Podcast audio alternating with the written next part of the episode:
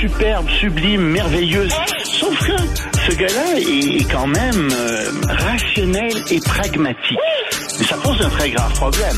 Je t'assure qu'il n'y a aucun politologue sérieux qui va te dire Un politologue, pas comme les autres. Loïc Passy. c'est pas le temps de faire ça. Loïc, bonjour. Bonjour Benoît. As-tu, euh, je sais pas si t'as entendu entrevue avec euh, John Parizella, mais c'était sur, euh, c'est sur les 60 ans euh, euh, de l'assassinat de John F. Kennedy aujourd'hui. Puis, puis je trouve que, je sais pas, tu t'as suivi toute cette politique euh, au cours des années, Loïc, ça, ça a eu un effet, moi, là, dévastateur hein, sur l'espoir des Américains de changer leur société. Ben, Kennedy était effectivement un leader très très charismatique et c'était quelqu'un qui était très aimé, c'était quelqu'un qui avait des politiques euh, qui étaient très porteuses et oui, ça c'est sûr que ça a acheté une douche froide mais il y a eu des, des remplaçants hein, c'était il y a eu Johnson puis bon tu me diras Nixon aussi, c'était pas Évidemment, Nixon a fait des, des erreurs graves, euh, on s'entend par là, mais c'était encore des, des, des chefs d'État, c'était encore des gens qui avaient toute leur tête, c'était toute une jeunesse. Et je crois que c'est ça qui fait vraiment un contraste avec notre époque, c'est que Kennedy est un leader jeune, Ouais. d'une Amérique jeune, alors que Biden, c'est un vieillard et c'est une gérontocratie qu'on a maintenant. Et c'était l'inverse à ce moment-là avec l'Union soviétique. Tu te souviendras, en Union soviétique, tu avais des leaders très très très âgés et ça donnait un avantage aux États-Unis. Ça. On se retrouve un peu dans la situation inverse à certains égards, Ouais. avec maintenant des leaders qui sont très très âgés aux États-Unis. 81 ans, hein, euh, Joe Biden en fin de semaine. Euh, 81 ans. 81 ans. C'est pas euh, c'est pas le danseur le plus frais du bal euh, pour l'instant. Non, mais tu sais, c'est même pas une question d'âge chronologique comme tel. Non, non. Il y a des gens qui, à 81 ans, sont la santé, sont en pleine forme. Non, ben, on est- difficile on pour est- un homme que pour une femme, mais ça arrive. On est fatigué à 81 ans, là, 80 ans là pour un homme. Tu sais, Charles Lebois part en tournée, les Rolling Stones font un nouvel album, McCartney se, se renouvelle encore à 80 ans. C'est c'est assez étonnant. Le préjugé qu'on a tous, et moi le premier, c'est qu'à 80, tu deviens fatigué, puis pas sûr que tu es au sommet de ta forme non plus. Ben, en, en général, les hommes commencent à décliner à partir, intellectuellement, j'entends, à partir de 75 ans, sauf s'ils se sont tenus très en forme, s'ils ont des prédispositions génétiques Ouais. qui leur permettent de demeurer très très en forme. Tu as Hubert Reeve, par exemple, qui est mort récemment, qui était, qui avait encore toute sa tête. Il y a plein de gens comme ça qui ont toute leur tête et qui ont dans les 80, même les 90. Hmm. Mais c'est sûr que dans le cas de Joe Biden, ben on se pose des questions. Tu sais, Euh, heureusement, il est très très bien entouré, mais on n'a pas l'impression qu'il a les capacités qu'il avait il y a encore cinq ans. Hmm. Et c'est un problème. Euh, la trêve de quatre jours entre le Hamas et Israël, est-ce que c'est une victoire pour le Hamas, ça, Loïc?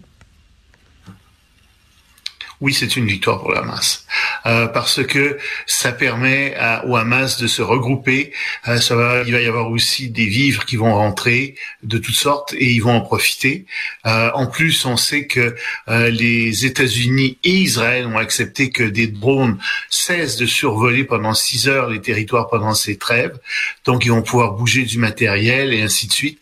Et si ces trêves ont eu lieu, c'est d'abord et avant tout parce qu'il y a eu à l'intérieur même d'Israël un mouvement très très fort qui est venu des familles des otages, de leurs amis, qui ont fait une grande marche à travers euh, une grande partie d'Israël. Et ça a beaucoup secoué l'opinion publique. Et je dirais que probablement en Palestine, on ne sait pas trop parce qu'on n'a pas beaucoup de nouvelles en Palestine, mais on peut imaginer que les Palestiniens aussi ont fait des pressions sur le Hamas en disant écoutez, on n'en peut plus, on a absolument besoin d'une trêve libérée des otages. Alors, il y a une cinquantaine d'otages qui vont être libérés, des femmes et des enfants, possiblement trois américaines parmi euh, ces otages. Et en contrepartie, Israël va libérer 150 prisonniers. Euh, ce sont surtout des gens qui ont entre 16 et 18 ans, euh, qui, qui étaient dans les prisons euh, israéliennes. Et euh, en contrepartie aussi, donc euh, Israël euh, va, euh, comme je te disais, euh, essayer de, de, de, de, va laisser rentrer plus de, de, de vivres à l'intérieur même euh, Mm. de Gaza. C'est pas fait. C'est pas encore fait. On va libérer chaque jour une dizaine d'otages. Euh, donc on verra ce que ça va donner. Euh, et ça a été des négociations qui ont été extrêmement compliquées, ne serait-ce que parce qu'il fallait rejoindre les gens sur le terrain. J'entends euh, le Hamas, les gens du Hamas qui se terraient évidemment dans les souterrains. Euh, donc, Il y a eu la preuve, hein? La BBC a été obligée de diffuser euh, la preuve que ce qu'Israël euh, annonçait, ce qu'ils avançaient, les, le Hamas se cachait effectivement dans les hôpitaux. On l'a vu en fin de semaine. C'est-à-dire que ce qu'on a vu, c'est qu'il y avait un souterrain, il y avait un tunnel sous Al-Shifa mais on n'a pas vu le centre névralgique, on n'a pas vu un centre de commandement. T'as pas, t'as, aucun hôpital avec un tunnel, sauf pour le Hamas pour fuir euh, puis se cacher à l'intérieur d'un hôpital des, des tirs euh, israéliens. Oui, c'était entendu. Mais ce que les Israéliens avaient dit, c'est qu'il y avait un centre névralgique de commandement sous l'hôpital. Alors on sait que c'est comme on appelle ça le métro de Hamas. Donc oui, le, c'était, je te dirais presque normal qu'il y ait un tunnel qui passe sous l'hôpital quelque part. D'accord mais on n'a pas vu les preuves d'un centre de commandement et en ce moment ils sont euh, ils s'attaquent à l'hôpital euh, indonésien qui est à, qui, qui, est à Gaza. J'espère qu'ils vont trouver un centre de commandement, un centre névralgique de commandement, parce que sinon ça veut dire qu'il y a un sérieux problème avec le renseignement israélien. Il y en avait déjà avec le 7 euh, octobre dernier, ils n'avaient pas pu prévoir cette attaque, mais en plus ils, ils disent qu'il y a des centres de commandement névralgiques du Hamas là où il y en a pas mais ça va leur poser un très grand problème, d'autant plus qu'attaquer un hôpital, ça reste, à moins qu'il y ait un centre de commandement, à moins qu'il y ait des choses comme ça, ça reste euh, un crime de guerre. Donc, faut faire très, très attention avec ça. Moi, je donne le bénéfice du doute à Israël pour le moment. J'attends les preuves. Euh, je veux juste euh, une parenthèse rapidement. On va passer aux autres sujets tout de suite après, Loïc. Mais j'ai, euh, je pense que tu as entendu parler de Yahya Sinwar, qui est un des, des leaders du Hamas présentement, qui a été arrêté en 1989 pour l'assassinat d'une douzaine de personnes. C'est un bon gars. Il a été libéré en 2011. il est retourné au Hamas. Il est devenu leader. Et ce que je trouvais vraiment intéressant, c'est que ce type-là, euh, en 2005, a survécu à un grave accident cardiaque et a surmonté une tumeur cérébrale qui a été opérée par des médecins israéliens. Alors, des chirurgiens israéliens l'ont opéré, une tumeur au cerveau, l'ont guéri, et lui, euh, pour les remercier, ben, le 7 octobre, il a créé ce carnage-là et euh, a toujours a jamais cessé d'attaquer Israël. C'est ça, c'est ça la Hamas. Oui, tu, tu, fais bien de souligner ça. Euh, ce sont des gens qui pensent que tout leur est dû parce qu'ils pensent qu'ils reçoivent leurs ordres de Dieu.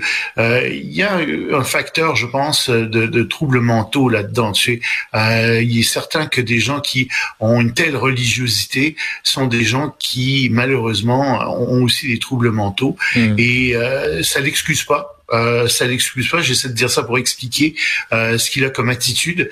Mais ce sont des gens donc qui s'imaginent que tout leur est dû. Euh, non mais tu sais, il déteste les gens qui lui ont sauvé la vie. Oui, oui. Mais tu sais, c'est la même chose avec, c'est la même chose avec tous les fondamentalistes religieux euh, qui croient pas, euh, par exemple, en aux théories de Darwin sur l'évolution, etc. Mais tu leur dis, attendez, vous servez d'un téléphone cellulaire, vous servez d'une auto, vous servez dans certains cas d'armes automatiques, etc. Mais tout ça a été conçu, créé avec la même science que celle que Darwin utilise. C'est la même science pour faire de la datation, par exemple, au carbone 14, etc. Tout ça, ça fait partie du même corpus scientifique. Vous ne pouvez pas, d'un côté, rejeter toute la science au nom de vos idées religieuses et en même temps utiliser les produits de la science. Il y, a, il, y a, il y, a, ici quelque chose qui ne fonctionne pas du tout. Et dans ce cas-là, tu as bien raison. Euh, il a bénéficié de la science euh, occidentale, il a bénéficié des soins médicaux des Israéliens, mais ça ne l'empêche pas de leur tirer dessus et puis de... Il y a quelque chose qui marche pas du tout dans la tête de ces gens. Et, et, je pense que tu mets le doigt dessus avec cet exemple-là. La Suède, Loïc, qui demande à rejoindre l'OTAN, pour quelle raison? C'est parce qu'elle a de plus en plus peur. On le sait, elle, va rejoindre le temps. Elle est dans, sur la liste. Tout le monde a approuvé qu'elle rejoigne le temps, sauf deux pays, la Hongrie et la Turquie. Encore que Erdogan a dit oui. Euh, Orban, on ne sait pas trop. Euh, mais elle commence à avoir peur de la Russie. Elle dit que la Russie est en train de se réarmer et euh, elle devient de plus en plus nerveuse. Elle a véritablement peur que la Russie l'envahisse. Elle a très hâte de rejoindre l'OTAN. Et, et à cet égard-là, il y a de plus en plus de pays européens qui s'arment. Euh, complètement. Par exemple, on vient d'apprendre que la production d'obus en Europe allait euh, atteindre un million d'obus dans quelques mois, 1,4 million d'obus d'ici la fin de 2004. Et donc, on voit que l'Europe essaie de, de, de, de s'armer de plus en plus face à une Russie qui est très, très agressive, une Russie qui a l'appui euh, de, de la Chine, malgré tout, qui a l'appui de plusieurs autres pays. Et donc, euh, c'est quelque chose qui est très, très dérangeant, si tu veux, quand on voit ça, quand on voit que des gens qui sont dans le camp de l'OTAN, la Hongrie et la Turquie ben, ralentissent un petit peu tout ça, et ça fait de l'entrée donc de, de, la Suède dans l'OTAN, et ça fait partie en fait de cette espèce de division du monde que, entre autres, la Chine et la Russie veulent créer. D'ailleurs, aujourd'hui, le BRICS est sorti euh, là-dessus sur cette division du monde en disant ah, on condamne complètement euh, l'entrée euh, d'Israël à Gaza. Oui, mais c'est pas si simple que ça. Et non, c'est l'ordre que les Occidentaux veulent créer. Oui, mais la Russie est occidentale. Puis le Japon euh, est derrière les États-Unis, c'est pas un pays occidental. Vision très simpliste du mmh, monde. Mmh, mmh, mais ils essaient de plus en plus de créer cette division artificielle du monde entre ce qu'ils appellent les Occidentaux et le reste du monde. Et attention, ça fonctionne. Ça fonctionne très bien dans les pays en voie de développement parce que les pays occidentaux deviennent une espèce de bouc émissaire de toutes les faillites qui existent dans ces pays, de la corruption, de l'incompétence, etc. Hmm. On le voit très très bien en Haïti. On a très très bien vu cette logique s'installer en Haïti. Elle s'est installée aussi au Mali. On l'a vu dans d'autres pays. Et je dis attention, regardez bien ce qui se passe avec ce conflit en Israël. Regardez bien ce qui est en train d'arriver. Les, la Chine et euh, la Russie mènent à l'Occident, entre guillemets, une guerre par d'autres moyens que des moyens militaires. Ils mènent une guerre de propagande, une guerre économique, une guerre sur, dans les institutions internationales. Malheureusement, nous sommes en guerre. Mmh. contre ces deux pays. Ce n'est pas une guerre militaire encore et j'espère que ça ne le deviendra pas mais sur plein de fronts, nous sommes en guerre contre la Chine et contre la Russie. et euh, avant qu'on se quitte, euh, un mot sur euh, Cuba, parce que ça va pas mieux à Cuba non plus. ça va pas bien à Cuba. Ça va pas bien. Mais tu sais, Cuba se faisait subventionner par l'URSS euh, jusqu'à ce que l'URSS s'effondre, entre autres par le prix du sucre qui était payé à six fois le prix réel du sucre. Et il y a des dirigeants qui sont sortis et puis qui disent ça va pas bien à Cuba, ça va vraiment vraiment pas bien. Euh, il y a des, euh, on, on, a des problèmes. On a par exemple euh, notre production de porc, de fèves et de riz a diminué de 80%, celle des œufs a diminué de 50%. Hmm. Nos importations de carburant, on a pu importer seulement 40% du carburant dont on avait besoin, 20% euh, euh, de la moulée pour les animaux dont on avait besoin, 4% des engrais. Euh, les hôpitaux ont des crises, on a une crise de médicaments très très grave aussi à Cuba. Et, un exemple qui est très symbolique, bah, plus que symbolique, mais qui résume tout ça, c'est peut-être les autobus à la Havane. En 1990, il y avait 2500 autobus qui circulaient à travers la Havane, des autobus donc pour le réseau public. Il en reste 300. Et, et, et, les dirigeants disent ça peut plus continuer. Le pays est au bord de l'effondrement. Il faut absolument qu'on fasse des réformes. Ça peut plus continuer comme ça. Hum. Et euh, par ailleurs, aux États-Unis, il y a des villes qui atteignent leur capacité maximale d'accueil des réfugiés. Des réfugiés illégaux. Et euh, c'est un problème, ça, parce que on, il faut bien appeler un chat un chat. Euh, c'est pas euh, c'est pas tous les réfugiés, c'est les gens qui passent. On parle on parle des immigrants illégaux, des gens qui passent la frontière sans papier. Alors c'est dans plusieurs villes, il est, il est obligatoire pour les villes de trouver à ces gens-là un refuge. Mais les refuges sont pleins. Hmm. Plein, plein à craquer. Tellement qu'à New York ou à Chicago, on dit désormais, ben, on vous laisse, euh, on, va vous laisser 60 jours, c'est tout. On peut pas. À Denver, on a réduit ça à 14 jours. On, vous trouve quelque chose pour 14 jours. Après ça, débrouillez-vous.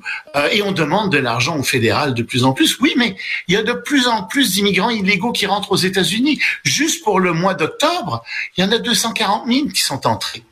Mais, ça pose un problème. Faudrait commencer à parler d'ici au Canada et au Québec aussi. Hein? C'est là que j'arrivais. C'est là que j'arrivais.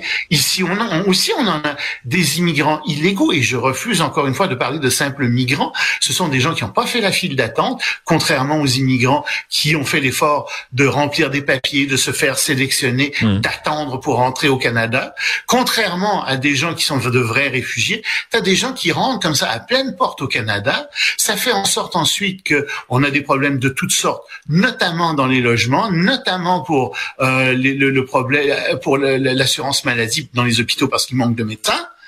Euh, et ça fait en sorte qu'on a des budgets qui sont des budgets qui sont. En fait, c'est un des facteurs qui fait en sorte que au gouvernement fédéral, on a un budget déficitaire, ou qu'on est obligé de mettre plein d'argent dans le logement parce qu'on a besoin de logements immédiatement pour tous ces gens qui sont arrivés à flot. Tout se tient, tu sais. Et quand on dit, quand il y a des gens qui disent, on peut pas parler de capacité maximale, non, non, il y a des capacités maximales. Euh, on peut pas recevoir tout le monde. À un moment donné, il y a des goulots d'étranglement dans l'économie qui se forment.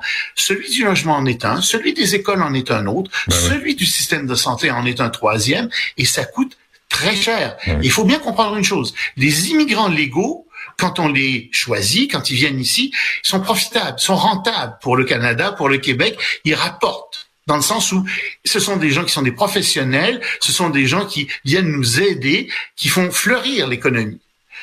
Pas les immigrants illégaux. La plupart des immigrants illégaux demeurent un fardeau pour la société, c'est-à-dire que ce sont des gens qui n'ont pas l'éducation qu'il faut, ce sont des gens euh, qui ne vont jamais rapporter à la société autant que ça a coûté pour les entretenir. Ça, c'est une vérité qu'il faut dire, euh, parce que on fait comme si tout était égal par ailleurs. Non, tout n'est pas égal euh, dans ce domaine-là, malheureusement. On cesse là-dessus, Loïc Tassé. Merci. À demain. Salut.